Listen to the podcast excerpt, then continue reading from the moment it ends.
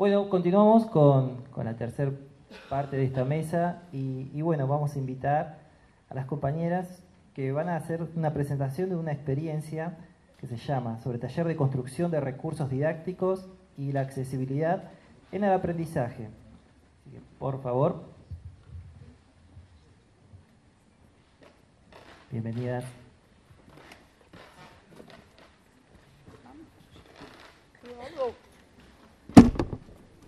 Hola. Bien, bueno, mientras tanto, nos vamos acomodando. Bueno, les voy a, les voy a presentar a las, a las acompañantes. Eh, bueno, como les mencionaba, el taller se llama de construcción de recursos didácticos y la accesibilidad en el aprendizaje y está a cargo de las estudiantes del ISFD número 5, Eunice Priscila Contreras Iturra, Joana Elizabeth Márquez Vergara y profesoras Marcela Alejandra Rey y Mabel Mora. Les voy a comentar brevemente. Bien, Mora Mabel, formación profesional universitaria, profesora de nivel inicial de la Facultad de Ciencias de la Educación, Universidad de Comahue, profesora en Ciencias de la Educación de la misma facultad. Es especialista en inclusión educativa de personas con discapacidad de la Universidad Católica de Córdoba, diplomada en gestión social y políticas de discapacidad, Flaxo, posgrado en pedagogías de las diferencias, de Flaxo.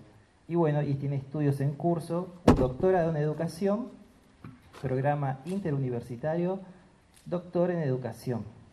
Bien, y sus antecedentes laborales, docente nivel superior del ISFD número 5, vicedirectora de 2022 en adelante, profesora interina de PEP y EDI, Educación e Inclusión, apoyo a las prácticas residenciales.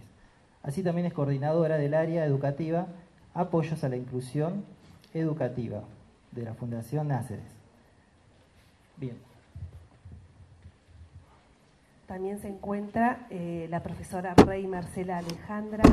Ella es profesora en Geografía de la Facultad de Humanidades de la Universidad Nacional del Comahue eh, y sus antecedentes laborales actuales son docente del nivel superior del IFED 5, coordinadora de prácticas y residencias 2022-2025, profesora interina de didáctica de las ciencias sociales y profesora interina de análisis de las experiencias de las disciplinas escolares.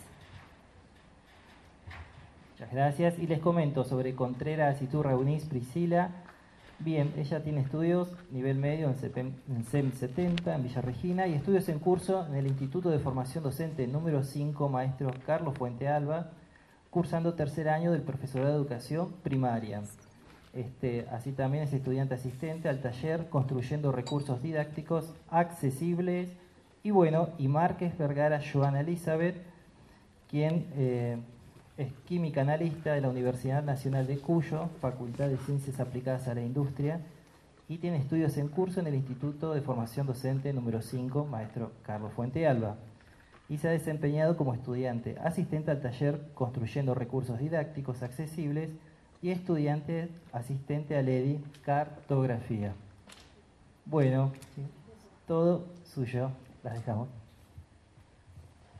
Bueno, buenos días. Em, agradecerles en primer lugar a, bueno, a quienes han organizado este segundo encuentro de educación especial y discapacidad y derechos, en particular Alejandra, porque bueno, nos hemos ido encontrando en diferentes espacios, vaya a decir el CI, em, pero también entiendo que han organizado aquí la Escuela Especial número 5 y la Dirección de Atención Integral de las Personas con Discapacidad de la Municipalidad de Zapala, y mm, en lo personal agradecer a Benjamín, que parece que ya se fue, junto con su profe. Bueno, que vayan todos los agradecimientos a él por haber compartido este espacio con nosotras, nosotros, y por mostrarnos todo lo que ha aprendido. Eh, y ojalá Benjamín el año que viene esté en procesos de inclusión y sea hermoso volver a compartir este encuentro sabiendo que ese joven no solo es portador de un derecho que le es propio, sino que además está haciendo uso del mismo y que toda esta comunidad lo ha acompañado. Em, sin más, le doy la palabra a mi compañera para que nos cuente por qué andamos por acá.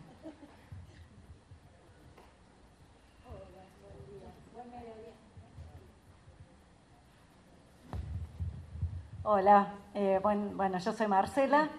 Eh, primero, bueno, dar las gracias y bueno, es muy grato compartir.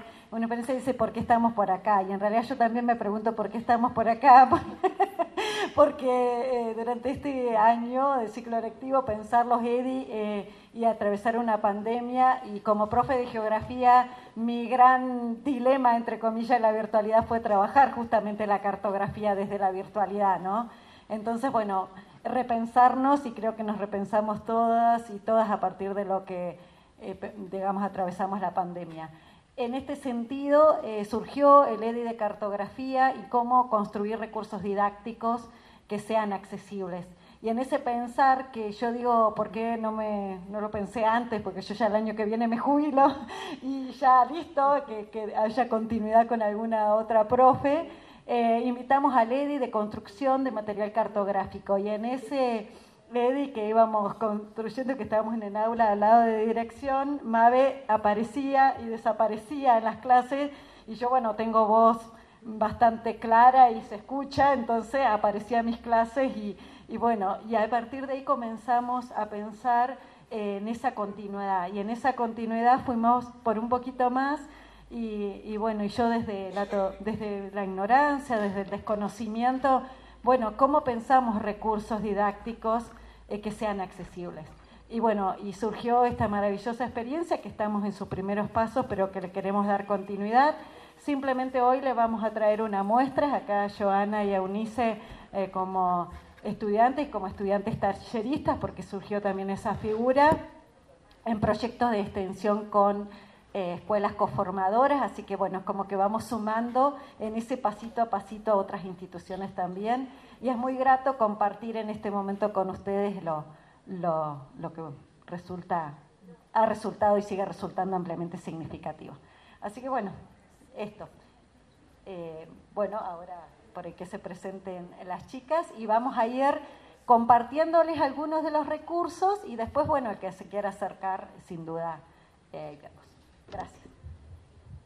Bueno, buenos días. Mi nombre es Joana Márquez y yo soy una de las estudiantes eh, más fuerte, perdón. Mi nombre es Joana Márquez y soy una de las estudiantes que vamos a compartir eh, cómo pensamos estos recursos didácticos a partir de las orientaciones que nos dieron las profes.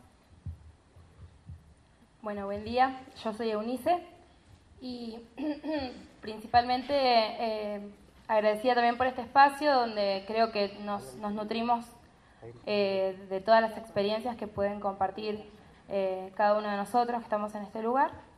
Y también, bueno, traerles nuestra forma de, pensar, nuestras, nuestra formación, que muchas veces dentro del aula tenemos este, esta dicotomía de cómo enseñar eh, y que sea inclusivo y que, nos permita brindar este abanico de, posibilidades a todos los chicos.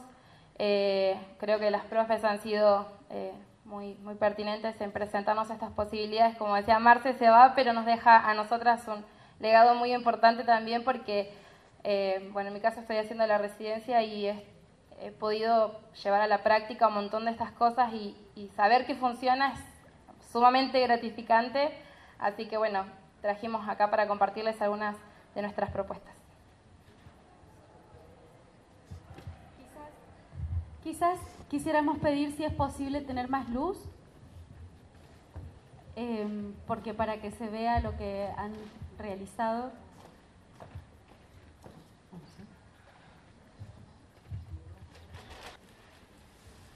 Bueno, mientras despliegan todos los materiales y ahora les vamos a ir dando algún sentido, yo me tomo, la palabra, me tomo el atrevimiento de irles contando eh, algunas decisiones que fuimos tomando este, a lo largo de este tiempo compartido. Una primer preocupación tenía que ver cómo, en cómo hacer accesible, es decir, que todos y todas pudiesen aprender cartografía. Ese fue como el primer asunto, ¿no? La profe de geografía quería llevar la cartografía y dale con la cartografía y dale con la cartografía. Tanto así que, bueno, pensamos juntas y ella aportó todas sus ideas y dijo, es posible. Y algunas preguntas que nos hacían titubear era, con todos, en todo el tiempo, en el mismo momento, Y así fueron apareciendo experiencias en el aula, primero con las estudiantes de Ledi, donde lo que hacían era replicar lo que después iba a ir al aula. Por ejemplo, y yo en esto iba y pispeaba, digo, ¿qué están haciendo? Pintando un mapa. ¿Y para qué? ¿Por, ¿por qué hay que recuperar ese aprendizaje si de hecho hemos pasado y hemos transitado nuestra escuela primaria y secundaria con muchas experiencias pintando mapas, ¿no? Pero ahora, en la formación superior, la inquietud era reconocer el tiempo. ¿Cuánto tiempo implica para las niñas tener que pintar el mapa? ¿Todos y todas pueden pintar el mismo mapa? ¿Tiene sentido pedagógico que todos los mapas tengan las mismas dimensiones? ¿El mapa es un objeto que compro, es un, un recurso que compro en el kiosco o lo puedo construir? Y así yo iba viendo cómo iban avanzando en sus propuestas. ¿Y cómo va aprendiendo? Oh, tremendamente. Una de las preguntas de la docente, que fue la que a mí me inquieta, ingreso, y esto es muy entre paréntesis que no salga de estas cuatro paredes, ella dice, después del paralelo 43, ¿qué sigue? 42, ¿qué sigue? Yo soy de Ciencias de la Educación. Después del paralelo 43, ¿qué sigue? el 44, lo dijeron por allá, no fui la única. Yo entonces ingresé y dije, el paralelo 44, me sacaron, se imaginarán cómo, ¿no? Pero estas preguntas iban o ingresaban al aula de, de nuestro instituto con un único sentido, que era generar disrupción. Es decir, estas preguntas que yo me hago desconociendo la disciplina, seguramente son preguntas que también se hacen nuestros estudiantes y que tranquilamente podrían ir por esas respuestas. Después del 43 sigue el 44. ¿no? El mapa, ¿por qué lo tengo que pintar de diferentes colores? Si en todo caso es un solo dibujo. Bueno, y así. Bueno, y en este sentido, eh, bueno, con años de experiencia de trabajar en el aula, cómo pensar esta cartografía social y la cartografía colectiva, ¿no? Y, y corrernos de este lugar que el mapa pizarra tiene que estar solo en el frente ¿Y por qué lo tenemos que ubicar con el norte en el norte y con el sur en el sur, entre comillas? Entonces, cuando, ay no, pero ¿por qué en el piso? Y en el piso ya la, pero ¿y por qué no en el piso, digamos? Y habilitar a través del juego esa construcción colectiva. En este caso, eh, bueno, ahí por ahí una de las chicas puede compartir cómo llegamos a esta construcción colectiva, porque acá, bueno, después pueden verlo y acercarse, pero en este rompecabezas hubo contenidos previos eh, trabajados. Bueno, en este caso, lo que nosotras durante el EDI fuimos haciendo fue construir, que, bueno, son distintas propuestas, distintas estrategias que podemos también implementar dentro del aula con los chicos, esto de eh, seccionar, digamos, el mapa en las distintas, eh, las distintas zonas que se componen según los, las características, ¿no? Desde, nosotras conversamos sobre el clima, la producción, el relieve, y en este caso se pretendió a partir de la cartografía y del uso de los iconos eh, de reflejar distintas zonas. A un grupo le tocó, por ejemplo, la Patagonia, a otro grupo la Pampa Húmeda. Fuimos marcando así como las zonas en papeles que luego fuimos uniendo como este rompecabezas, que también fue algo para nosotras como adultas entretenido, eh, también para los chicos se vuelve algo un poco más creativo y, permite conocer también nuestra, nuestro país. Sí, bueno, eh, otra de las cuestiones, una fue la división en grupos, que trabajamos en grupo y todos sabemos que el conocimiento colectivamente eh, se construye de una mejor manera. Luego, a partir de material bibliográfico aportado, justamente como decía Unice, regionalizamos el país y tomamos distintos, distintas temáticas, que por ahí estamos acostumbrados a trabajar en un mismo mapa, una temática, nosotros acá hicimos en el mismo mapa distintas temáticas. Otra cosa que fue muy interesante fue crear nuestros propios iconos. Eh, y en eso también tener en cuenta, nosotras, por ejemplo, los hicimos todos en el mismo tamaño, pero también eh, una compañera, por ejemplo, acá ya están en 3D, o incluso pensar luego en otros materiales, en goma eva, que no tenga que ser solo en papel, tener en cuenta ya cuestiones de las texturas, eh, todo eso que, tiene que ver ¿no? con esto de la accesibilidad justamente. Y bueno, todo el conocimiento que se pone en juego y todo el tiempo, como decían, que lleva, pero que es realmente significativo. Muchas veces eh, cuando analizamos nuestras nuestras propias enseñanzas, digamos, aprendizajes, nos acordamos de cuando hicimos una maqueta o cuando hicimos esto, entonces sabemos que es mucho más significativo cuando hacemos las cosas manualmente y nosotros, eh, entonces bueno, esa fue uno de los una de las cuestiones por las que trabajamos de esta manera en el mapa. Por ahí el hecho de ser actores eh, y actrices dentro de, la dentro de la construcción de este, de este trabajo nos permitió no solamente a nosotras fijar conocimientos, sino tener herramientas para enseñar otras cosas, porque lo mismo podemos hacer con circuitos productivos, que bueno, fue lo que intentamos acá, por ejemplo, a partir de la creación de los iconos, nosotros fuimos completando eh, los circuitos productivos, qué es lo que eh, se desarrolla o qué actividad se desarrolla en cada una de las zonas, también lo pensamos que es eh, factible llevarlo al relieve, que por ahí muchas veces eh, se nos complica tal vez enseñarlo, o el clima, o los animales, la flora, la fauna, y es un, recurso súper interesante con los chicos de crearlo, hacerlos partícipes y, bueno, involucrarlos en la construcción del conocimiento. Sobre eso también hicimos eh, una actividad como cierre del espacio, eh, que fue construir a partir de nuestros intereses. Se nos propuso una pregunta al inicio del, espacio, eh, dentro de lo que íbamos haciendo, haciendo mm, eh, construcciones con escalas, conociendo también un poco de lo que es la cartografía, que, bueno, personalmente me faltaba bastante. Eh, y sobre eso una de las preguntas fue como un lugar en el mundo que nos gustaría conocer. Y sobre eso fue nuestro, nuestro, último, nuestro último trabajo. En mi caso, por ejemplo, utilicé eh, como, gusto personal la idea de Grecia y nos propuso la profesora el trabajo a partir del mapa que nos trajo a cada uno, bueno, en el grupo hubieron Italia, eh, Rusia, España, eh, distintos lugares del mundo que queríamos conocer. tal vez si hubiese sabido de la actividad no hubiese elegido Grecia, porque no sé si conocen y se alcanza a ver, tiene muchísimas islas y fue un duro trabajo en mi caso. Porque después lo que teníamos que hacer era con un papel de calcar, calcar lo que habíamos elegido. Y fue bastante arduo el trabajo. Eh, luego de esto teníamos que, a partir de eh, los iconos, referenciar este mapa ¿no? Primero, bueno, marcando alguna cuestión que quisiéramos desde, desde lo que por ahí, obviamente investigando, porque muchos de nosotros conocíamos a veces lo que vemos en películas, en, algún libro o, no más que esto. Y bueno, en este caso eh, son eh, referencias de las periferias, se llaman así allá, no son ni provincias ni regiones, son periferias. Lo que hice por debajo del mapa y sobre el calcado lo que yo quise representar fue lo que me gustaría conocer, a partir de lo que yo conozco de Grecia, de la historia, de las películas, de, esta cultura de dioses, de, bueno, todo lo que tiene que ver con, lo cultural histórico de Grecia.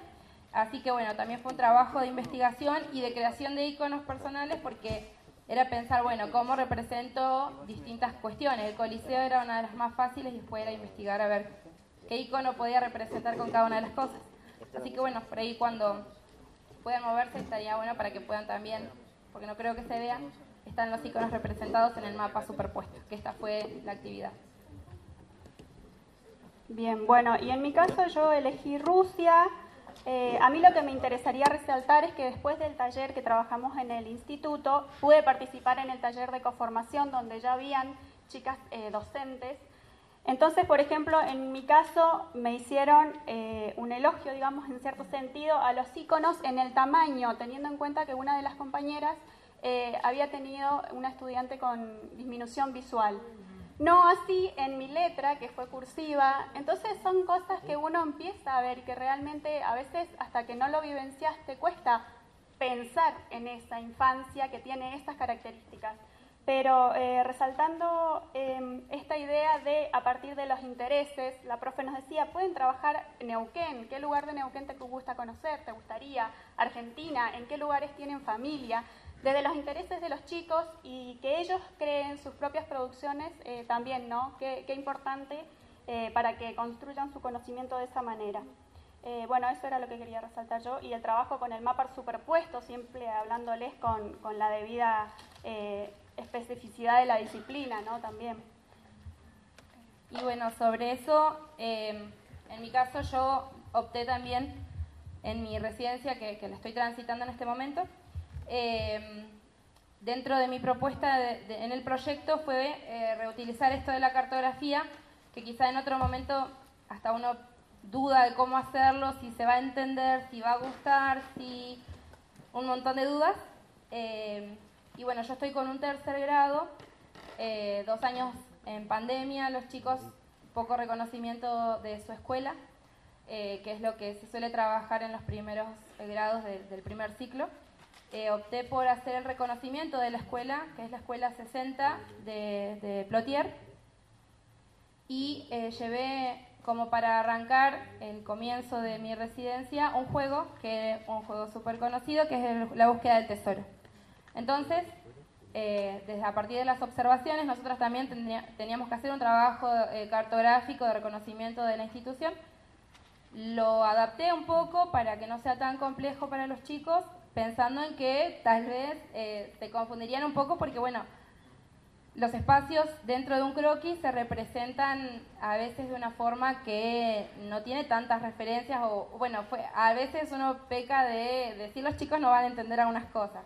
Y me pasó que les entregué el mapa para la búsqueda del tesoro y lo primero que hicieron fue reconocer su aula que está marcada y de ahí fluyó todo súper bien. Así que a veces uno dice que no van a entender, que se les va a complicar y la verdad fue un trabajo hermoso. Al día siguiente ellos crearon su propio mapa con sus propios croquis, con sus propios iconos y fue sumamente enriquecedora la clase y ellos ahora pueden como reconocer un poco más también el espacio que habitan dentro de la institución que muchas veces eh, enseñarlo desde, desde un decir, bueno, ahí está la, dirección, ahí está la cocina, no tiene la misma eh, representación y el mismo significado que trabajarlo desde algo.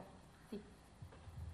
Yo quisiera aportar en este sentido que eh, antes de irnos del EDI, digo, del primer EDI que dan, que dicta la profesora Marcela, una cuestión que se observaba este, mm, como con mucha potencia era la posibilidad de hacer en el aula, es decir, esas tres horas de Lady eran para hacer. Se las veía pintar, se las veía recortar, se las veía pegar, se las veía dibujar. Digamos, estaban todo el tiempo creando e inventando. Entonces, esa competencia, digo, ganar esa competencia en la habilidad de la creación en el aula, también creo que ha colaborado en que puedan dimensionar que cuando están diseñando sus prácticas, sean sus prácticas residenciales o sus prácticas de segundo año, Em, tienen que poder contar con esta dimensión que es la del tiempo. ¿Cuánto tiempo voy a destinar para? Que generalmente no es un asunto este, que visibilicemos tanto y que después caemos como en conclusiones de la propuesta no funcionó. Bueno, ¿qué pasó que no funcionó? Un paréntesis chiquito, pero como profe de geografía, para el día de mañana, División Política de Argentina. ¿Quién lo termina haciendo? La abuela, el tío, la abuela, quien sea, y no la construye el grupo de estudiantes. Y ahí eh, el acento importante, no importa eh, en esta instancia la prolijidad, sino que se pueda leer ese mapa o ese croquis o ese plano y que realmente sea una verdadera construcción del grupo de estudiantes. Y eso pasa muchísimo en escuelas primarias, de que, ah, bueno, qué colores, que venían mapas impecables, venían al aula, voy a decir, pero y si acá no me coincide con la motricidad fina de tal o de cual. Así que bueno, un trabajo importante. Igual el tiempo es limitado y sabemos que es así, queremos hacer como una presentación general en cómo seguimos. Este EDI finalizó igual con la construcción de un lapicero, con diseño cartográfico, por una manera de también trabajar desde... Ahí hay uno, así que ahí seguramente van a mostrar. Y también cada una, cada uno se reunió en el espacio que tenemos como compartido, que es nuestro Zoom, a realizar esos lapiceros y se los llevaban. Em, ¿Cómo continuamos? Nos fuimos a la escuela, a la escuela 351, ¿cierto? Em, por una invitación. Entonces, lo que diseñamos ahí en el marco de las acciones extensionistas fue un taller que dictábamos los días miércoles eh, a las 18 horas hasta las 21, a veces un poquito más, em, que tenía la intención de triangular la enseñanza el saber específico y la inclusión. Eh, pero más que la inclusión era la accesibilidad. ¿Cómo hacemos para que eso que tenemos que enseñar, que viene del campo de la cartografía y de la geografía, y después fuimos viendo otros este, saberes escolares, van a ir pudiendo este, dar cuenta de que son eh, abordajes que los pensamos en clave de inclusión? Es decir, que sean accesibles, que todos y todas puedan. Y ahí comenzamos como con preguntas. Bueno, ¿quiénes se sumaron? Maestras coformadoras, es decir, docentes donde nuestras estudiantes van a hacer sus prácticas residenciales o sus prácticas. Em, y eh, algunas docentes interesadas, docentes nobles también, egresadas de hacía muy poquito tiempo de nuestro instituto. Conformamos más o menos un grupo de 20, si no me equivoco, más a esa propuesta extensionista se le sumó la participación de los estudiantes talleristas, que eran las estudiantes que habían realizado este EDI. Así que era como un montón de gente haciendo un montón de cosas. Y nos íbamos preguntando más o menos lo mismo. Bueno, ¿cómo presentamos diferentes temas tales como, no me acuerdo, Sí. Por ejemplo, trabajar el mapa y el plano y el plano de cualquier, y que en general hasta lo ubicaban. Paradito.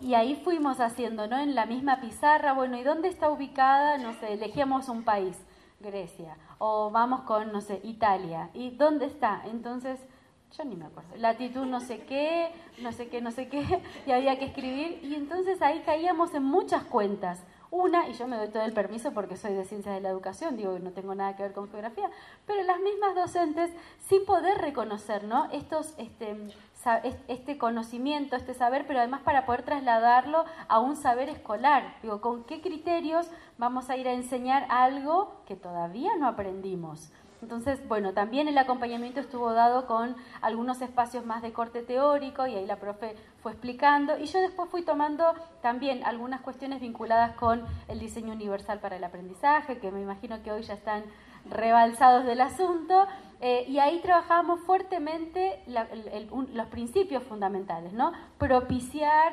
instancias de propiciar, participar, que puedan crear, que puedan inventar, que las niñas puedan expresar, diferenciar que accionar y expresar son distintos, poder traer preguntas tales como, ¿cómo hago yo para saber qué aprendió Unice? ¿Cómo le pregunto? ¿Qué le propongo?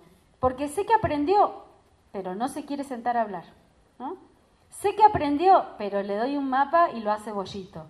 Entonces, también nos preguntábamos cómo hacer o cómo construir preguntas interesantes que nos permitan a nosotras que somos docentes evaluar, calificar y acreditar, poner una nota en el duco y decir, la chiquita aprobó, ¿sí? sin desconocer todo su proceso. Entonces, ahí vamos como compartiendo la cocina de las y los docentes, acompañadas con las estudiantes que iban trayendo sus producciones estudiantiles, sus creaciones, y que se iban llevando, me parece, toda esa experiencia que esas maestras les contaban, les decían, no saben qué bien que salió esta propuesta. Le llevé al aula, el mapa lo dejé en el piso y nadie se tiró arriba del piso, ¿no? que era un poco el miedo de van a romper todos los mapas, los mapas no salen de la biblioteca porque se rompen. Bueno, y así, derribando no barreras, sino mitos, em, fuimos avanzando en esa propuesta. ¿Cómo terminamos ahí? pasamos a los sábados porque los miércoles no nos alcanzaban, pero digo, ¿cómo terminamos el taller de los miércoles que era con las docentes de la escuela 351? Si usted quiere ya ese ya está. Sí, sí, sí, sí, sí. Ahí, bueno, finalizamos ese espacio, tenía, si no me equivoco, ocho encuentros, terminamos, si no me equivoco, el primero o la primera semana de agosto. Y de ahí vino la propuesta del Infod. Y entonces Dirección de Nivel dijo, ah, ustedes quieren hacer algo para colaborar con las trayectorias de las estudiantes que están en formación. Y dijimos, bueno, hay un ítem, no había que escribir nada, entonces eso nos alivió un montón el asunto, solo tildar. Había un ítem que decía que podíamos este, utilizar dinero para comprar materiales, que como todo mundo nos pasa, no hay recurso económico. Dijimos, buenísimo, metemos ahí nos presentamos, dijimos, sí, lo podemos hacer. ¿Qué día? De lunes a viernes, no, ya está. no estaríamos pudiendo, el día tiene 24 horas, utilizamos 23, vamos los sábados. ¿Se puede abrir el instituto los sábados? Sí, abrimos, soy la vice además. y las estudiantes iban a venir y dijimos máximo 40. Yo dije, 40, efectivamente, 40. Prioridad, estudiantes de tercero y cuarto, prácticas residenciales de tercero y prácticas residenciales de cuarto, y si quedaba lugar para segundo, que también ¿no? de la institución al aula hacen eh, eh, intervenciones en el aula. Ahí llegó Joana. Ahí llegó Joana nuevamente, Joana la venimos viendo seguidito. Eh, bueno, y entonces nos empezamos a encontrar los sábados en nuestro hermoso edificio, instituto, que funcionamos al costado de la ruta. lindo el primer día, el segundo, sacamos las mesas afuera, estuvo bárbaro, el viento nos sopló, así que volvimos a entrar. digo, un espacio ameno, ¿no? Donde la propuesta era construir recursos accesibles para acompañarlas en sus prácticas residenciales. Entonces, decir, bueno, ¿y ustedes con qué piensan que van a trabajar? ¿Ya tienen la secuencia didáctica? No. Y se ponían a llorar, secuencia didáctica no. Bueno, pero más o menos qué contenido irán a tomar. No sé, lloraban otra vez. Bueno, hagamos igual. Y entonces así fue como empezamos con criterios generales para decir, todo el mundo trabaja, este, no sé, numeración, alfabetización, trabaja fracciones, trabaja literatura. Eh, y a todo eso, ¿cómo lo acompañamos? Bueno, con recursos que favorecen las presentaciones. Por eso yo recién le preguntaba a Eunice si la búsqueda del tesoro la había presentado con los cofres. ¿Quieres mostrar? Esto que ven acá es un cofre, allá hay otro, acá hay otro. Originalmente eran cajas de zapatos de, o de zapatillas. Y esto es cartón cajas de cartón, cuando se desarman, las abrimos por láminas, adentro hay como una especie de cartón corrugado. Entonces, esta es la parte de arriba que tiene textura, que también es súper eh, fundamental para los chicos, para que por ahí también puedan tocar y, experimentar. Pensamos mucho en eh, llevar al, taller todo lo que muchas veces tiramos y que no debemos tirar, menos las docentes, eh, que nos resirven para hacer de todo, porque de ahí sacamos cosas muy lindas Así que pedíamos por todos lados recursos que para nosotras nos servían. La intención era que a través de, distintas cosas, por ejemplo, este cofre, las, chicas, eh, las que están en residencia de cuarto, las utilizaron en parte para lo que tenía que ver con literatura. Pero se pueden usar, ya teniéndolos una vez, múltiples usos y múltiples funciones. Sí, bueno, resaltar primero también que más, eh, más allá y fundamentalmente esto de la inclusión, eh, también tenemos una importante concientización desde el instituto con el ambiente.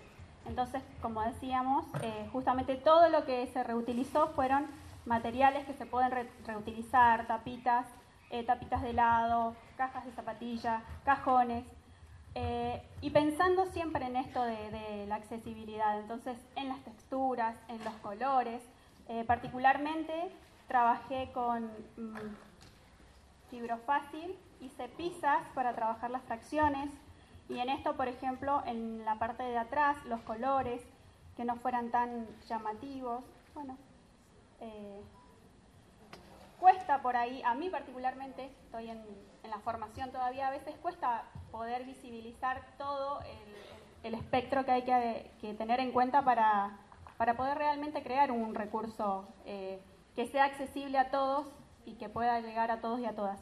Pero bueno, estamos en eso, estamos en la formación, así que trabajamos este, particularmente con las pizzas, con las fracciones, yo. Después, por ejemplo, nosotras sabiendo que íbamos a ir a un primer ciclo, en la mayoría del grupo que estábamos haciendo el taller desde la residencia tercero, y sabiendo que nos íbamos a encontrar con un proyecto de huerta, dijimos, algo de eso va a tener que ver. Entonces empezamos a diseñar, eh, en este caso, eh, un memo test. Estas son tapitas de, los donde vienen las salsitas, las pintamos eh, y les pusimos en algunos casos números y en otros casos eh, verduras y algunas hortalizas o algunas cuestiones así como para empezar a trabajar desde eh, la memoria.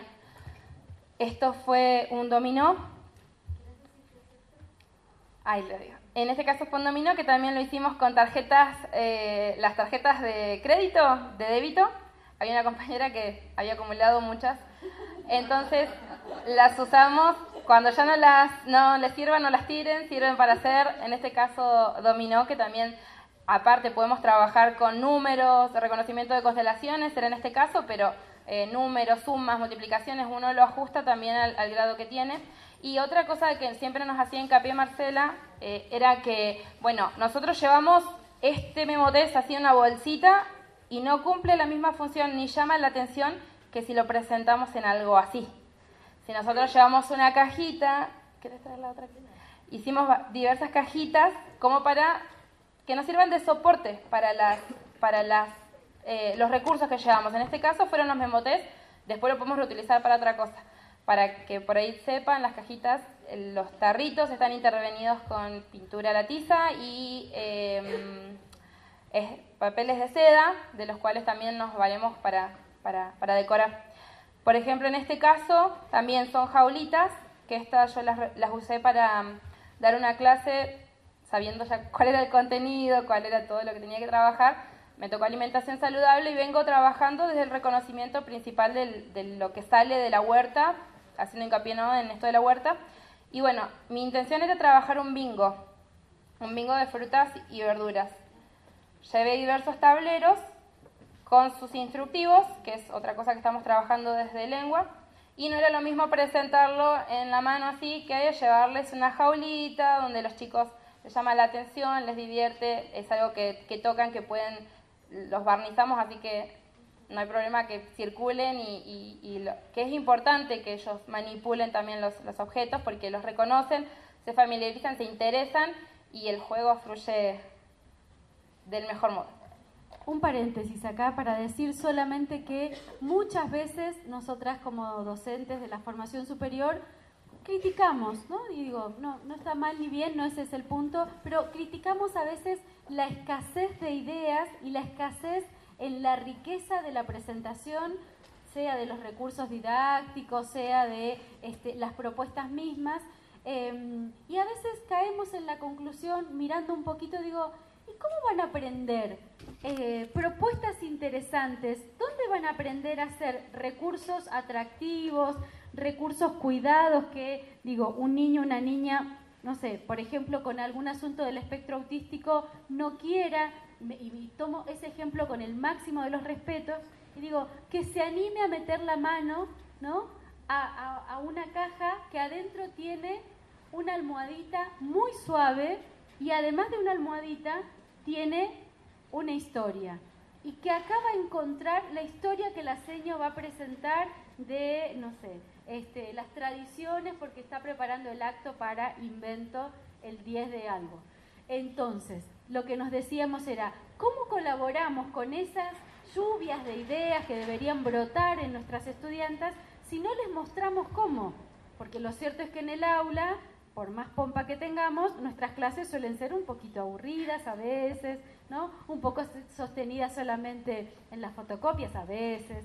Entonces digo, sin ánimo de, autocriticarnos tanto, la pregunta era, ¿cómo podemos ofrecerles espacios donde abran su creatividad, piensen que es posible, y acá me acuerdo otra vez de López Melero que el profe traía, digo, con una fe incondicional de que el asunto va a funcionar. Pero va a funcionar si yo le pongo todo esto, y puedo reconocer que mi estudiante tiene mayor fortaleza, no sé, en la memoria visual. Y entonces vamos ahí con imágenes. ¿Imágenes para todo el mundo? No sé. Pero para el que le favorece y lo necesita, sí. ¿Textura para todo el mundo? Capaz, no sé, todos van a querer venir a meter la mano, sí, seguro, porque es atractivo. Pero a los fines y a los efectos de la enseñanza, ¿con qué criterios nos vamos pensando y nos vamos haciendo? Y en esto de traer la escuela inclusiva ¿no? y un sistema educativo inclusivo, decíamos, no es solo para los niños y las niñas con algún asunto de la discapacidad. No es solamente para esos niños y esas niñas que sin certificado caminan por las paredes. Es para el otro que también está calladito allá en el fondo y que te está esperando, Señor. Entonces, con esas ideas fuimos haciendo, haciendo, haciendo. ¿Algo más? Acá dijo que nos quedan dos minutos. Bien. No, bueno, lo, último por ahí para cerrar. Esto es matemática, cajita del 10, como para no trabajar las sumas que dan 10 desde el pizarrón. Hay más cosas que se pueden ir viendo, compartiendo. lo principal que se nos, se nos propuso también fue que todo lo que hacíamos quedaba en, en un espacio de nuestro instituto, como para que, bueno, yo sé que mi compañera hizo tal cosa, entonces tal día que yo, inclusive ya recibida, me acuerde que, y bueno, voy y recurro a esto porque también en esto nos hacen hincapié en ayudarnos y colaborarnos entre todas para poder eh, dar las clases del mejor modo y, y que sean clases para todos y todas.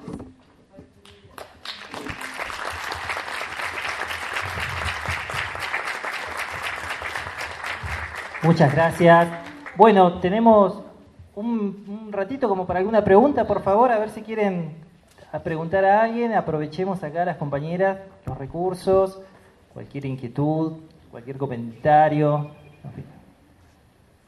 ¿Quieren?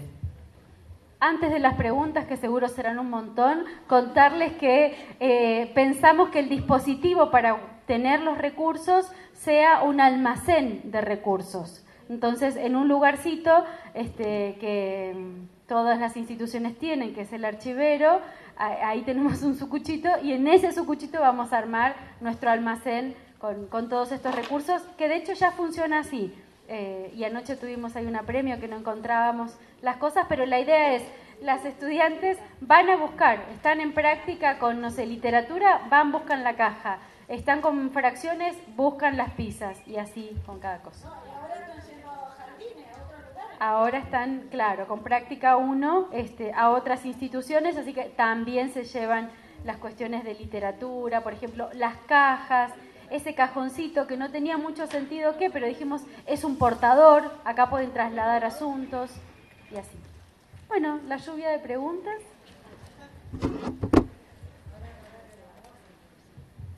Bien. Bueno, eh, entonces les despedimos con un fuerte aplauso a las compañeras del Instituto Superior Docente número 5 de Plotier, maestro Carlos Fuente Ala. Muchas gracias, compañeras.